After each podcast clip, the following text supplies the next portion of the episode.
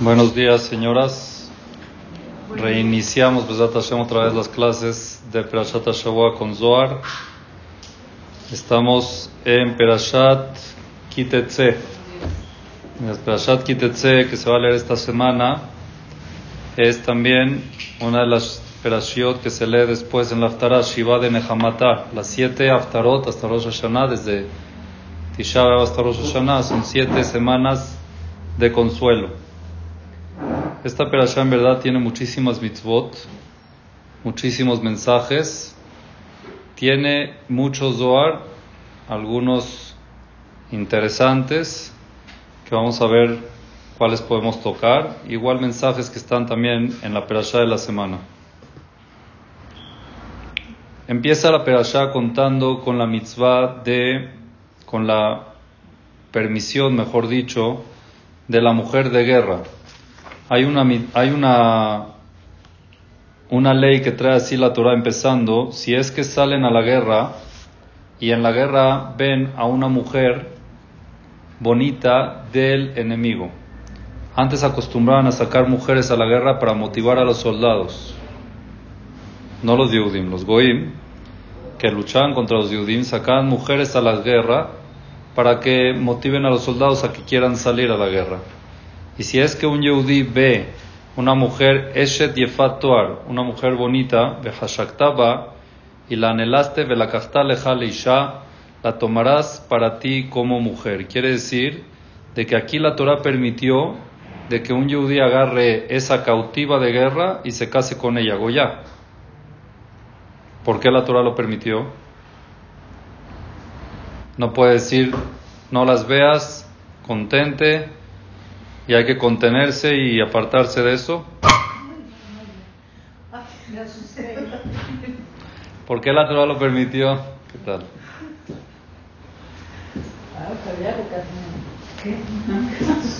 Dice aquí Rashi, lo dibra Torah la que negue Aquí la Torah nos está enseñando un mensaje de vida.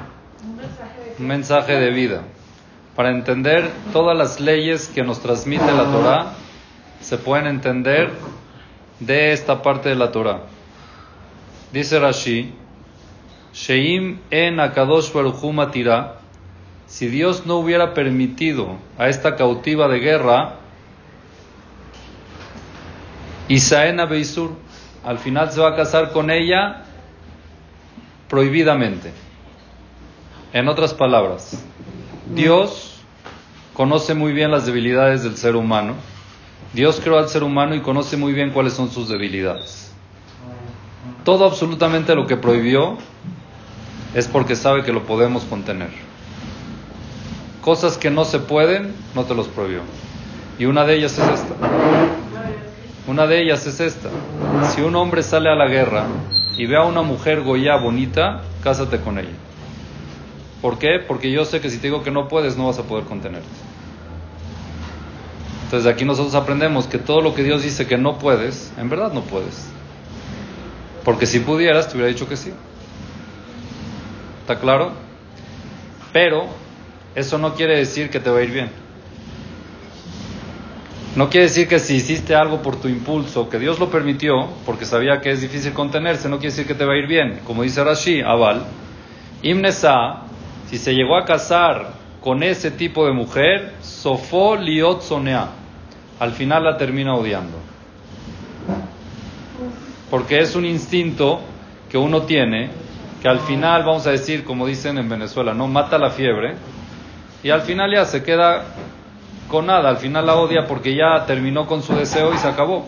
¿Ok? Al final la termina odiando. Y no nada más eso que la odia, si tiene hijos con ella va a tener un hijo rebelde. ¿A quién le pasó esto? ¿A quién? David Amelech. David Amelech se casó con una mujer así y de ella le nació un hijo que lo persiguió para matarlo. Absalom. Lo estaba persiguiendo para matarlo. Pero la Torah dice que nunca hubo un hijo así, ¿cierto? Ah. Así como tal, con todas las especificaciones que trae la Torah, no. Pero hijos malos sí. sea, hijos no encarrilados, hijos en contra de los padres, hijos que son problemas graves, sí hubo. ¿Ok? Así le pasó a David Amelech. Bueno, aquí cuenta la Torah todo lo que se tiene que hacer, dígame. Y, lo- y los hombres que, le- o sea, que acudían a esta perdición sabían que le iban a nacer hijos rebeldes. Claro. También es como poner una piedra en el camino, ¿no? Claro, O sea, ellos sabían que... sabían las consecuencias. Pero hay veces cuando el Yetzirah es muy grande, Hashem dijo, No, te lo... Por eso sí, le hacían todo un rito.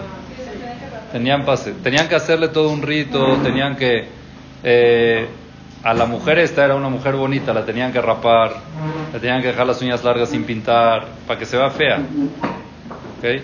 Bueno, sigue la Torah y dice así.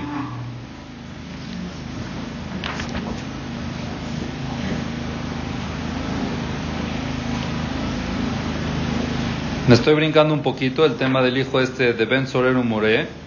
Y hay un tema un poco cabalista, pero para que lo entiendan, porque es importante tener esta información.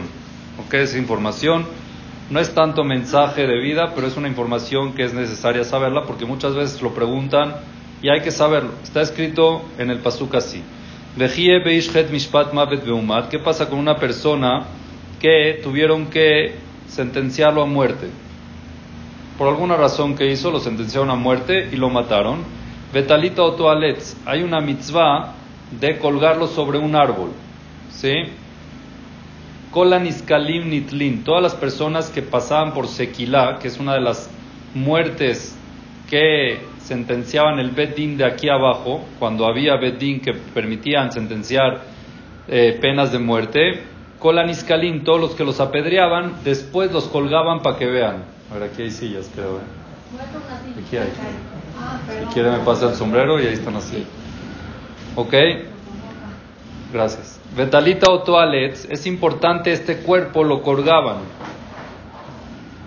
Pero hay una mitzvah, lotalim ni blatoalaetz. Si es que le hicieron la sequila a las 10 de la mañana, hay que enterrarlo antes de que venga la noche. No lo pueden dejar en la noche colgado ahí en el árbol. Lo colgaban para que la gente vea el castigo que le pasa a la persona que transgrede los isurim de sequila. Pero no lo pueden pasar la noche, en la noche ahí, kikilelate lo quinta lui, velote tametat mateja, shem lo queja no ten lejana jalá. El Zohar aquí habla de eso, perdón que toque este tema, pero es importante saberlo, ¿ok? Dice Rabiuda, Aharshe yotzet nefesh meaguf, 120 años después de que sale el alma del cuerpo, quiere decir que se va, se desprende, venishar aguf li ruach, queda el cuerpo sin espíritu. Ya está, vamos a decir, muerto. Asur le anijó beli kebura. Es prohibido dejarlo sin enterrar. Prohibido dejar el cuerpo sin enterrar. Sheneemar, ¿de dónde aprendemos? Porque dice el pasuk, lotalin y blato. No puedes dormir el cadáver. No se puede dormir el cadáver.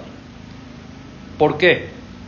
¿Cuál es la razón de que no se puede? Muchas veces pasa de que algún familiar no está, o vamos a esperarlo, o vamos a esto. ¿Ah? No descansa el alma. Vamos a ver. Dice, dice el Zohar, Lefi shemet shenishta beli kebura chavdalet shaot shen yom valaila gorem hulsha bevarea merkaba. Primera razón mística es porque un cadáver que pasa noche y día sin enterrarse debilita el carruaje celestial. Pero ¿qué pasa cuando no es, o sea, no es de las personas? ¿Qué pasa si es este, fiesta y no se puede cerrar o es este, Tov o algo así? Cuando es fuerza mayor, es fuerza mayor. O por ejemplo, cuando lo tienen que llevar a otro país, él pidió que lo entierren en Israel. Cuando son cosas beneficia- o algún isur de la Torah en Shabbat, no se puede enterrar, entonces está bien. En ese caso es diferente, pero aquí estamos hablando sin causa. O por una causa que no justifica, por ejemplo, cuando no es que hay que esperar a no sé quién, o porque mejor para que mañana haya más gente, o lo que sea. ¿Está bien? No es correcto. No hay que hacerlo. Y aparte de eso, esto es místico. ¿Cómo? ¿Qué hace? ¿Por qué debilita el carruaje celestial? No sé. No soy cabalista, pero eso pasa. Ahora, esto sí podemos entenderlo un poquito más. Cuando uno posterga el entierro, lo que está haciendo es impidiendo que Dios pueda actuar, Cabiajol. ¿En qué? No, el juicio se posterga, lo haga mañana. ¿Cuál es el problema? La recibe mañana. ¿No? Miren qué increíble. Y Tajen, porque puede ser, Shakadosh Baruchu Gazar al habla Puede ser que esa alma tiene que regresar. Tiene que regresar en Gilgul. Puede ser que tiene que regresar en Gilgul. ¿Cuándo? Ese día. ¿No? Ese día tiene que regresar ya. Hay almas que no pasan juicio, que directo tienen que reencarnar. Y puede ser de que en ese momento quiere al lado mío, aquí al lado mío yo creo que está bien. Venga. Entonces puede ser que esa alma ya tiene que reencarnar. Si ya tiene que reencarnar esa alma, ¿cuándo puede reencarnar? Hasta que la entierran. ¿Y cuándo es la reencarnación? ¿El momento del nacimiento o de la engendración del próximo? Y puede ser que ese día engendra. Entonces Dios tenía el cálculo de que esa alma ya se iba a ir a reencarnar a X lugar o a X persona y lo estamos frenando. ¿Pero así tan rápido? sí. ¿Apenas murió tan rápido? Hay almas que sí. Hay almas que directo reencarnan. No tienen ni la posibilidad de subir. La idea es que sigan porque tienen que seguir su recuperación. Hay almas que después de un tiempo sí, se ve que parte sí, que parte no, la parte de que quedó mal baja, entonces eso es... Pero hay veces que es inmediato, en ese mismo día. ¿Para qué? ¿Para qué se hace eso? ¿Para qué la reencarnación sirve? Para beneficiar al alma, le están dando otro chance, para que se pueda recuperar. todo tiempo de que no se entierra, el alma no puede entrar ante Dios para que Dios diga, ahorita te vas tú a reencarnar allá. Siempre y cuando no esté el cuerpo enterrado, esa alma no puede pasar a otro cuerpo. Porque todavía pertenece a este cuerpo hasta que lo entierren. ¿Está claro? Entonces, Domele Adam, aquí lo compara a un caso así fuerte, de una persona que falleció, lo aleno su esposa, y antes de enterrarla se está casando con otra. No, ¿verdad? Entonces Dios no puede casar a esta alma con otro cuerpo hasta que entierren al cuerpo anterior. Cuando uno posterga, entonces lo que está haciendo es haciéndole el mal al alma porque no le está dando la oportunidad de que si tiene que reencarnar, que vuelva a reencarnar de inmediato. ¿Y en ese momento reencarna todo el alma por completo? No sé. Eso ya son temas de Dios. ¿Qué parte sí, qué parte no? Es una comparación. Una comparación. Así como cuando si lo Alenu fallece y un se quiere casar antes de entrar a su esposa, oye, está ahí. Por lo menos entiérrala. ¿Ok? Bueno.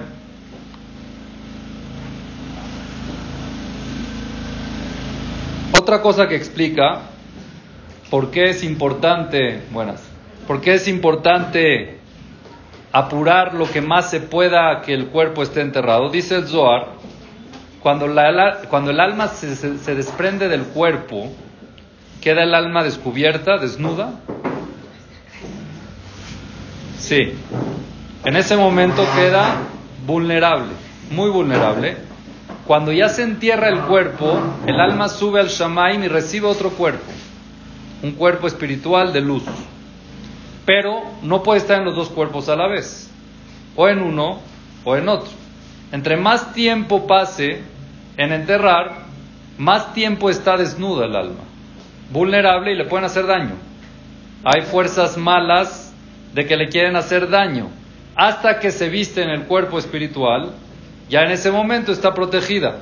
Entonces todo el tiempo que retrasan el entierro, le están haciendo más probabilidades que el alma esté expuesta a malas cosas por no poder entrar en su cuerpo espiritual.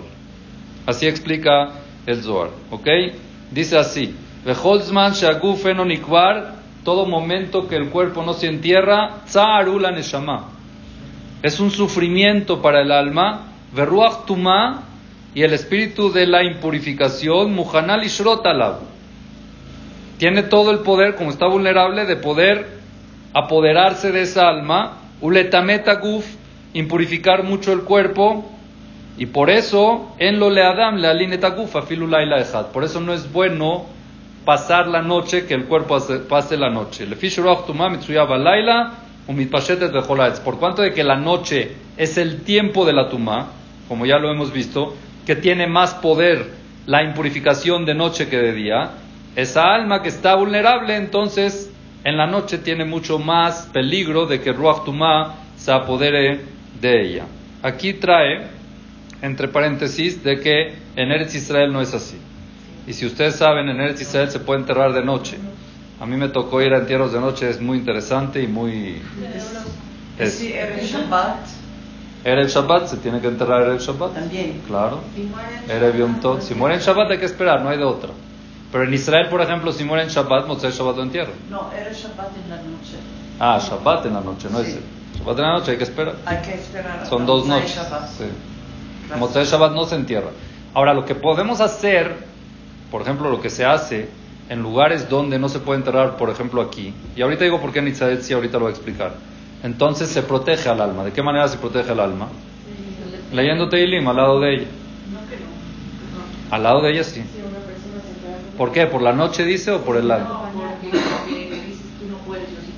Uno. Uno sí puede leer. Para protección se queda uno guardando, cuidando al alma. Pero también dicen, por ejemplo, no dejar solo el cuerpo es por lo mismo. Cuando está acompañado, como que lo cuida. El Ruach Tumá tiene ciertas limitaciones, que no puede hacer daño cuando está acompañado. Hay muchas comparaciones a esto, por ejemplo el novio, por ejemplo el niño en el Brit Milá, por ejemplo los novios, una, una mujer que parió. Hay muchas de que no hay que dejarlos solos. ¿Por qué no hay que dejarlos solos? Porque cuando están acompañados entonces no tienen poderes los espíritus de poderle hacer algo. El bebé antes del Brit Milá, sí. La noche antes del Brit Milá, por eso se lee el Zohar. El Zohar lo protege. ¿Mm? La parturienta creo que son tres días, que no hay que dejarla sola. Sí, tiene que estar acompañado. Están vulnerables. La noche antes, el día, o sea, quiere decir la noche y el día.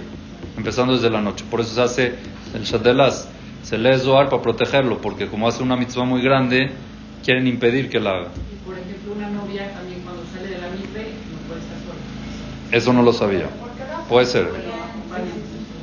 Puede ser, ¿eh? Ojo. Hay muchas cosas que no sé y puede ser que sí. Pero novia casada, los siete días no es bueno dejarla sola. El novio también, antes de la boda también lo acompañan. ¿Ok? No sé si, si eso del mikve como normalmente iban a la Tevilá una noche antes de la boda y hoy en día ya lo han pasado a... Entonces ya se quedó esa costumbre como de acompañar a la novia, porque era el día de la boda que van a la Tevilá. La noche es el día de la boda. ¿Por qué la?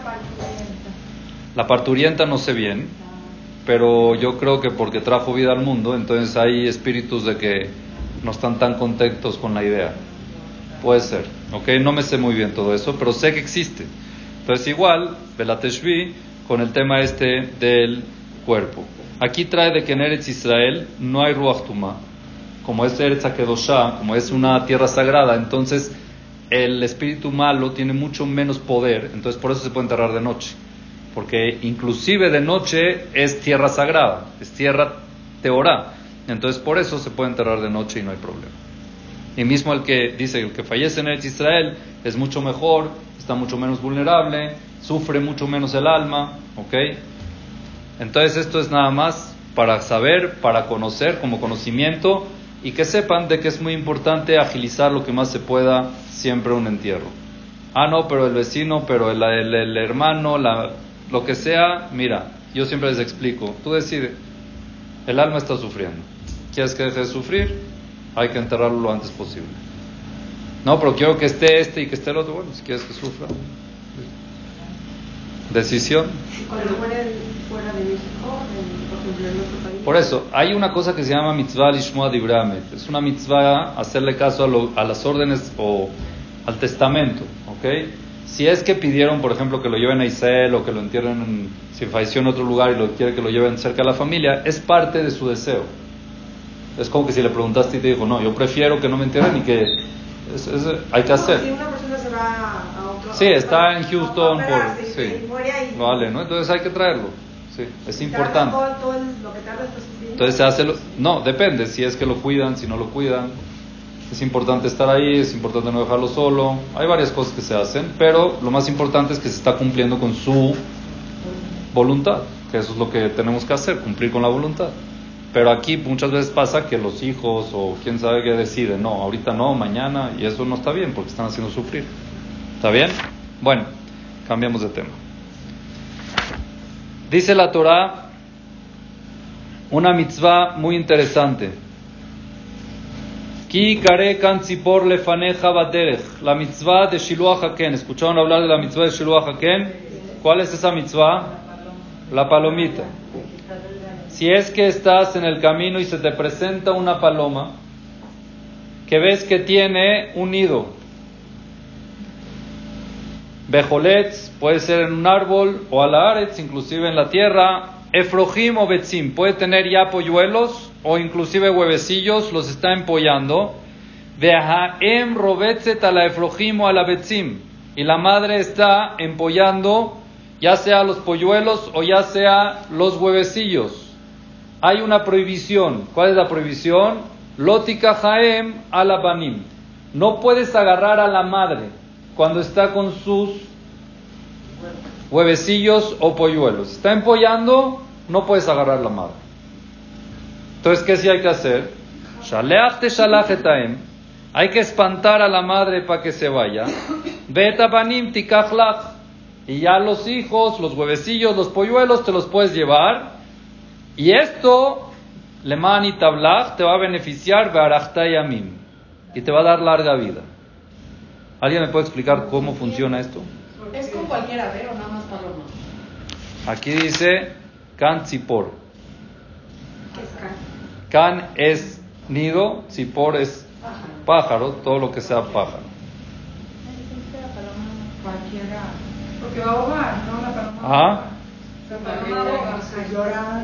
Sí, aboga en el cielo, se le quitan a sus hijos. Y entonces, Entonces dale hijos a ella, aboga. ¿no? Es crueldad. Aboga. ¿Cómo? ¿Cómo? Hashem, él, los ángeles vienen, el ángel de las aves viene y le pide a Hashem. Oye, mira lo que hicieron. Porque hizo la mitzvah para que la hagan sufrir.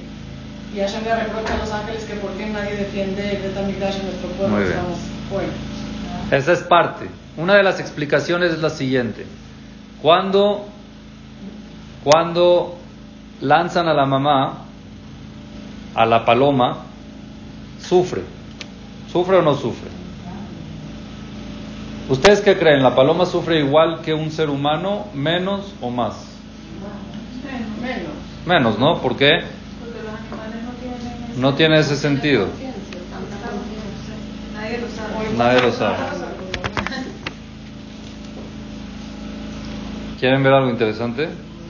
Dice el Ramban Nachmanides, Kataba Rabe Morea Nebuchim, el Rambam tiene un libro que se llama La Guía de los Perplejos, Morea Nebuchim. Él escribió que esta mitzvah de Shiluah Hakem, de mandar a la madre, es igual que la mitzvah de Beotovet Benolot Ishhatu Beyom Echad. No se puede hacerle shejitá a una madre, a un hijo, a los ojos de su madre, o sea, un becerro en los ojos de la vaca o una vaca en los ojos del becerro. No se puede. ¿Por qué? Es, una crueldad. ¿Quién sufre? Amado. Que dele azir, ki es la behemoth, porque explica algo interesante el Rambam dice así, los animales tienen de agagedolá, tienen mucha preocupación, se preocupan mucho al ver al prójimo sufrir, ven fresh y no hay ningún tipo de diferencia, ven de agata Adam le de agata behema. El sufrimiento de los seres humanos es el mismo que tienen los animales. Entonces lo aleno, imagínense de un secuestro que le quitan a la madre, la mandan y agarran a sus hijos. ¿Cómo sufre la madre? Así sufre la paloma. Pero no todos los animales, porque los peces sí se comen los peces a sus propios hijos. ¿No? No sé. Tal vez un O sea, animales tema. que dan algo que no vuelven a ver hasta Hola. que se va. No, buena pregunta, no sé. No sé. Sí, puede ser. Kiabataem explica algo interesante el Ramba Maimónides. Dice, porque el cariño materno, el amor materno, ¿ok? Vehanutal ibne bitna, y toda su entrega a los productos de su vientre, quiere decir a sus hijos, en Enunim Shaha Jarea Sehel, no es algo lógico. No es algo de lógica. De que yo quiero a mi hijo porque es mi hijo. No es lógico. Eno sechel ve'adibur. No tiene que ver con la lógica, con el intelecto o con la comunicación. Abalhumi peulat. Es un instinto que Dios dio. Hametsuyaba behemoth. Que también existe en los animales. Los animales tienen instinto. ¿Ese instinto quién se los dio? Dios. Kasher adam. El mismo instinto que Dios le puso a la mujer, se lo puso también a los animales. No es algo lógico, es un instinto. La prueba cuál es? ¿Por qué una madre va a querer a su hijo? Lógicamente, si nosotros pensamos la lógica, ¿por qué? Porque, porque Salió de ella. Salió de ella, ¿es lo único que sale de ella? Puede también hacer trabajos, puede sacrificarse en trabajos, puede sacrificarse criando alumnos y no los va a querer como sus hijos. Es de sustancia. Ah. Le hago una pregunta así. Usted sabe que hay gente muy buena que dona órganos en vida. Por ejemplo, un riñón. ¿Es su sangre? Sí. Se lo donó a tal persona. ¿Lo quiere? Mucho, así igual como un hijo. ¿Por qué? Porque es algo que Dios puso en el instinto femenino. Es un instinto. Es un instinto que Dios puso. No hay lógica. Ese mismo instinto lo puso en los animales. Es algo que Dios hizo para que haya continuidad, para que haya creación, para que crezcan los niños como debe ser. Dios lo tuvo que hacer de esa forma, si no, no hay manera.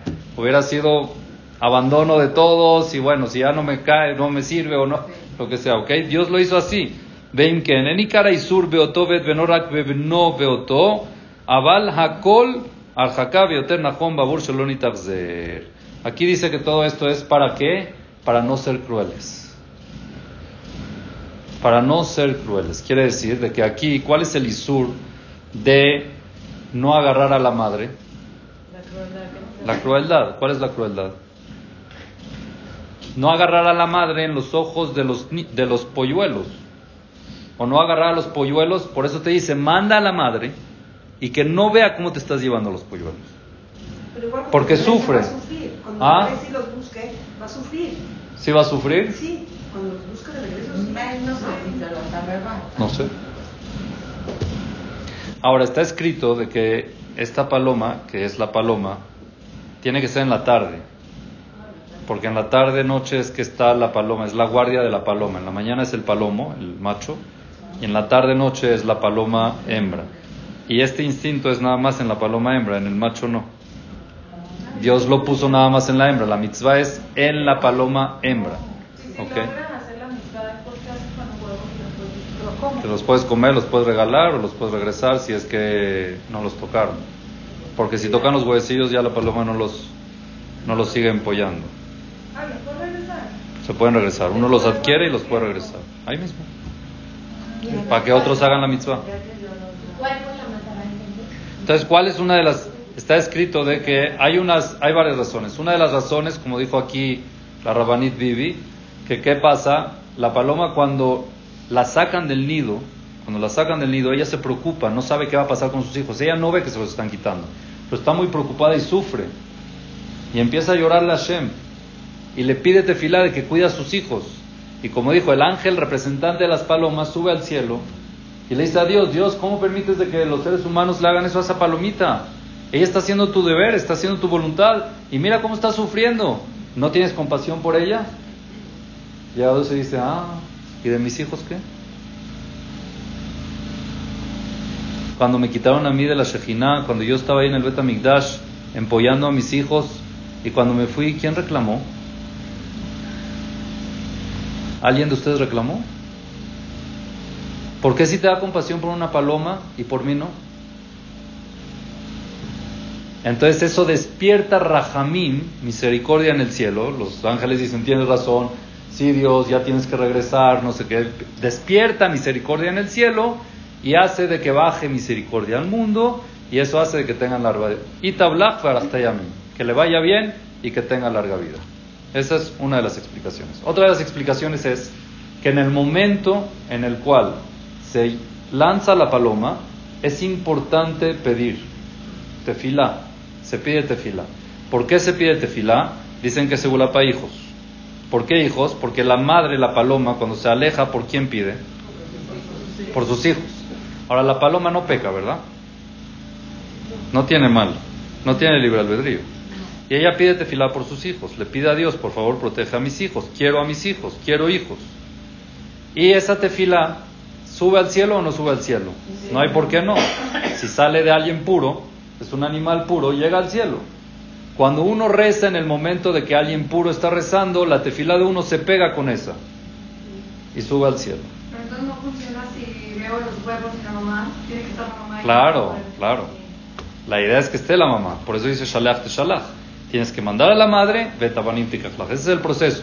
En ese momento de que la, la, la paloma pide y uno pide tefilá con ella, la tefilá de uno es mucho más seguro que llegue al shamaim porque es una tefilá pura. Es lo mismo pedir cuando el bebé está llorando en el brit. ¿Por qué se pide cuando el bebé llora en el brit? Porque el bebé que le está pidiendo a Dios, que lo cure. Y el bebé no ha hecho pecados, está puro. Cuando uno pide con la tefila del bebé, agarra el aventón y nadie se la quita y llega hasta el Shamaim mucho más directo. Es la misma idea. Ajá, y si uno hace eso de agarrarle un huevo, hay que esperar a que la mamá se dé cuenta que no, que no estaban para que no, no. Aquí no dice espérate, aquí dice manda a la mamá y llévate a los huevecillos, agárralos para ti, le manita Después los quieres regresar, lo que quieras hacer lo puedes hacer. Pero ahí la mamá no se dio cuenta, entonces no va a ser ¿Cómo no? Tiene preocupación. No, si tú los... los, los Espérame, quitar a una madre de su nido. No, porque tú la mandaste, entonces... Por eso mismo. Ese es el sufrimiento. El que ella no sabe de haga es la preocupación, dice el Rambán. La preocupación de la madre por qué pase con sus hijos es lo que la hace pedir tefilá. ¿Está claro? Es lo aleno para comparar. Si llegó una persona y sacó a la mamá de la casa y dejó a los niños ahí, ahora la mamá está preocupada, ¿qué pasa con los niños? Sin ver lo que le hayan hecho, sin ver si se los llevaron, es una preocupación materna, es una preocupación natural. ¿Está bien hasta aquí? Está bien. Ahora, esta mitzvah tiene una, eh, ¿cómo se dice? Una, un sahar, un pago de Yamim, larga vida. ¿Qué otra mitzvah da larga vida? Cabe de Tabija Betimeja. también da larga vida. ¿Por qué estas dos mitzvot tienen ese pago claro? Que lo dice claramente la Torah. Muy bien, ¿y si hace Shiloh Haken qué es?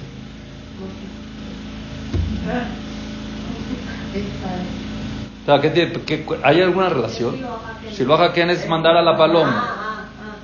También esta mitzvah de Shiloh Haken tiene ¿Por qué esta mitzvah tiene el, pago de larga vida y la mitzvah de Kibbutz también tiene pago de larga vida? ¿Sabes cómo es tan inentendible también está haciendo con Porque en verdad al final no... No se entiende. Es una mitzvah Ok, ¿y todas las demás si las entiendes muy bien? No, pero son un poco más. ¿Y en las, todas son muy lógicas? Ok, paraduma. Es más, en la perashá está Shadnes. No se puede poner Shadnes. Una prenda que tenga lana y lino no se puede poner, y aprovechando que estamos en el mes de Lul, está escrito que el que se pone una prenda de lana y de lino, 40 días no se escuchan sus tefilot. ¿Lo entiendes? Ahora, no dice el que se cuida y no se pone lana y lino tiene larga vida. ¿No? Son de que son Sí, pero ¿por qué aquí sí? Esa es la pregunta. ¿Por qué en esta sí en la otra no? Hay una respuesta muy bonita. La respuesta es para enseñarnos de que uno no puede evaluar el pago por las mitzvot. El único que sabe cuánto te va a pagar por las mitzvot es Dios. Y no digas, a ah, esta mitzvah es más importante porque me voy a ganar más con esta que con esta. No. Kibud Abaem es una mitzvah importante. ¿Es barata? ¿Cuesta? ¿Tiempo? ¿Esfuerzo? Entonces uno puede entender, bueno, Abaem, larga vida, tiene su lógica. ¿Por qué? Porque hay que dedicarle, hay que tener paciencia con los papás, hay que dedicar tiempo, hay que dedicar dinero. Entonces, que Dios te diga, vas a tener larga vida gracias a eso, sí, mínimo. Es una mitzvah que es complicada. Ahora, Shiloh Haken, ¿qué es? Lo más fácil del mundo, gratis, no te toma tiempo y no cuesta. Y con todo y eso Dios te dice vas a tener larga vida. ¿Para qué? Porque tú no puedes saber matan seharan shel mitzvot. El pago de las mitzvot, Dios lo tiene. Depende de muchas cosas, de cómo lo haces, con qué alegría, con qué integridad, con muchas cosas. Pero no me digas que Buda Baen tiene larga vida porque es delito. No. También Shiloh Haken, que es algo sencillo, tiene larga vida. Y de aquí aprende a todas las mitzvot de la Torah que no las evalúes según lo difícil o lo fácil. Simplemente Dios lo dijo, cualquier mitzvah puede tener larga vida, sea difícil o no sea difícil. Los pagos son que a Kadosh Baruj les da a la persona. ¿Está bien hasta aquí? Por eso dice, Lemani Tablach Ahora algo muy bonito que tiene que ver con el Ul, que puede ser que ya lo escucharon de mí, pero se tiene que repetir, es algo muy bonito. ¿Ustedes han tratado de atrapar una paloma? ¿Han visto a sus hijos persiguiendo a las palomas? Es muy difícil, ¿no? Muy difícil. La paloma tiene un instinto de que apenas se acercan, vuela. En cambio, en cambio, cuando está empollando a sus hijos, no se mueve. Va en contra de su instinto de sobrevivencia para proteger a sus hijos. ¿Es correcto o no? Y si han tratado de hacer esta mitzvah, pelea. La paloma pelea. No es fácil que se vaya. Protege mucho a sus hijos. ¿Está bien o no? Y acá dos Baruj dice, mándala. No puedes aprovecharte de ese instinto maternal de que ella se está quedando a proteger a sus hijos y llevarte a sus hijos en ese momento. Pero ahí solamente para tener hijos, si yo la veo y, y sé de alguien que necesita. No, pide lo que quieras. Ah, sea. Aquí no dice hijos. Lo relacionan con hijos. Se puede pedir lo que quieras. Entonces, dice Hashem, "Shaleach te shalach etaim, lo tikachaim alabanim". No te puedes llevar a la madre porque uno dice, bueno, ¿sabes qué? En la época de antes era muy común que agarraban palomas para comer también. Se puede aprovechar. Está empollando, es fácil agarrarla, me voy a subir y la agarro, azul. Lótica Jaime Alaban. No puedes aprovechar ese instinto maternal que Dios le dio en contra de ella. Es prohibido agarrar a la madre. Tienes que mandarla y si quieres agarras a los hijos. ¿Está bien? Para no aprovecharse de ese instinto maternal que Hashem dio. O sea, que es diferente mandarla que agarrarla. Agarrarla es prohibido. Ok, entonces mandarla que ofrecerle un poco de pan y que... No, la tienes que espantar. Porque ella tiene, ella pelea. La tienes que espantar para agarrar a los niños. No enfrente de ella. Son dos cosas, que quede claro. Una prohibición es agarrar a la madre mientras está empollando. Y otra prohibición es agarrar a los hijos mientras está la madre ahí. No puedes agarrar a la madre, la tienes que mandar. Y después de mandarla puedes agarrar a los hijos para que no sea que ella vea cómo agarras a los niños. ¿Está bien? A los polluelos. ¿Estamos claros? Pero si está peleando no se va a ir. Sí se va. Al final se va.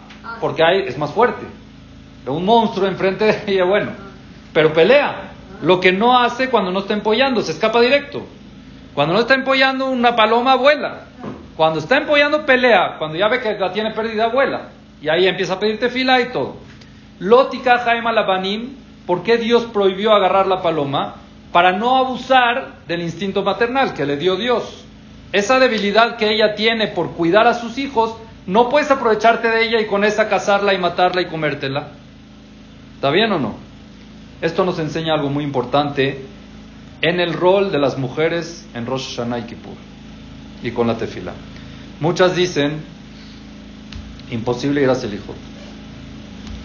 no sé cómo va a ser mi elul sin rezar, porque tengo que cuidar al niño, tengo que cambiarle el pañal, tengo que llevarlos a las actividades, tengo que ocuparme de la casa, ¿y con Dios qué? En el Ul, en Rosh Hashanah. Rosh Hashanah también. Oye, quiero ir a escuchar el shofar. ¿La mujer tiene obligación de escuchar el shofar? No. Pero ¿por qué no? O sea, me despierta, quiero. Pero no puedo porque el niño, si lo llevo, va a hacer ruido. Entonces, ¿qué es mejor? ¿Llevar al niño y que haga ruido y que escuchen al niño y al shofar? ¿O que escuchen el shofar y no al niño y yo oiga al niño? Pero ¿por qué no puedo tener esa conexión con Dios? ¿Y cómo voy a pasar el año? ¿Con qué méritos voy a pasar el año si no voy a rezar? Si no voy a hablar con Dios. ¿Sabes cuál es tu garantía de tener un año con salud y con vida? Usar tu instinto materno.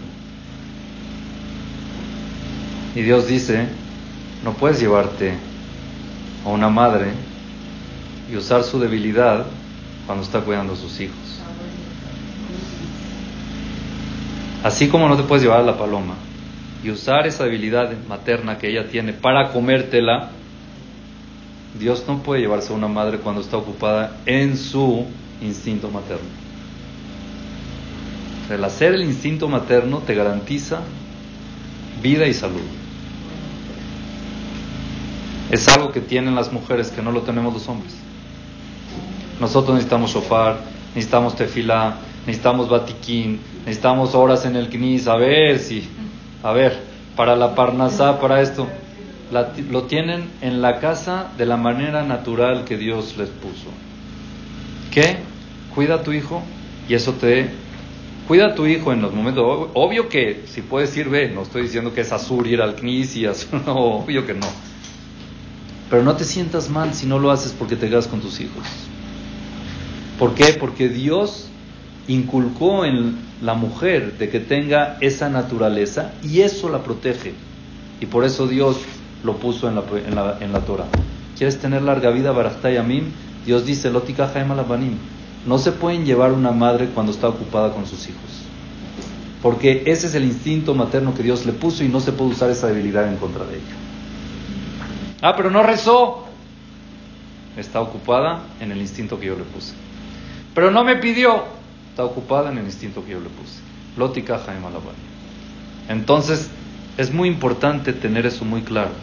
Había un jajam que decía así. El Kohen Gadol, el día de Yom Kippur, ¿qué hace? Es el hombre más sagrado, ¿no?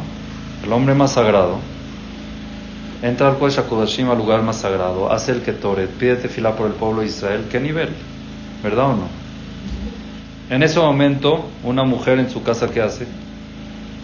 Está cambiando un pañal. Preguntó este jajam, ¿quién te dijo que lo que está haciendo el Kohen Gadol es mucho más elevado para Dios que lo que hace la mujer en su casa? ¿Quién dijo? ¿Por qué lo que está haciendo el Kohen Gadol en ese momento es algo muy elevado. Digan por qué.